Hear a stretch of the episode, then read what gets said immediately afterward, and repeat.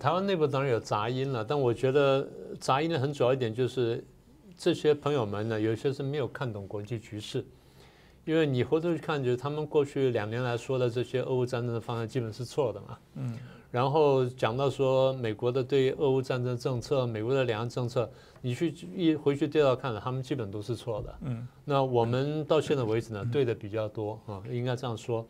所以我就延续过去的观察呢，呃，俄乌战争爆发之后呢，就回应了我前面讲的犄角之势。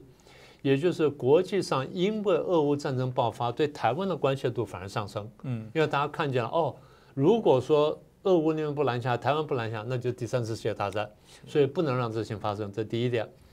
第二点，当大家认识到不能让第三次世界大战在台海爆发的时候呢，大家就进一步看台湾。哦，发现台湾对世界太重要了。嗯，过去呢是中东的石油对全世界的这个经济发展多重要，现在发现。台湾的晶片呢，对全世界经济发展乃至民生呢，都有很重要的这影响，所以台湾更重要。讲的更具体点，就是台湾比乌克兰重要，不是说乌克兰不重要，而是说如果乌克兰有八分重要的话，那台湾大概九分到十分重要，大概是这个样子。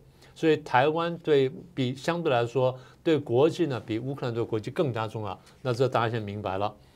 那那你说有没有负面因素？有。如果说美国跟欧洲对乌克兰跟对台湾的支持如果减少的话，那么对国际局势不利的。那这点大家也慢慢看见了。所以你说这些起伏的声浪，你刚刚讲说马斯克讲了什么什么话等等这些呢，大概都是一些不利的因素。但是但我们都会看到。但整体来说呢，我们必须看见，如果欧美国家把整盘棋想清楚的话，他们不应该犯这个错。好，那现在回到川普跟拜登。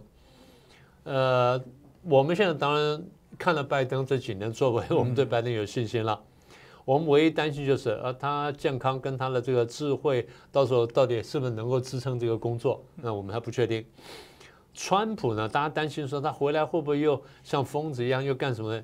我再提醒大家，当初发动对中共贸易战的是川普，只手扭转中中美国对华的这个不正确的侵占政策也是川普。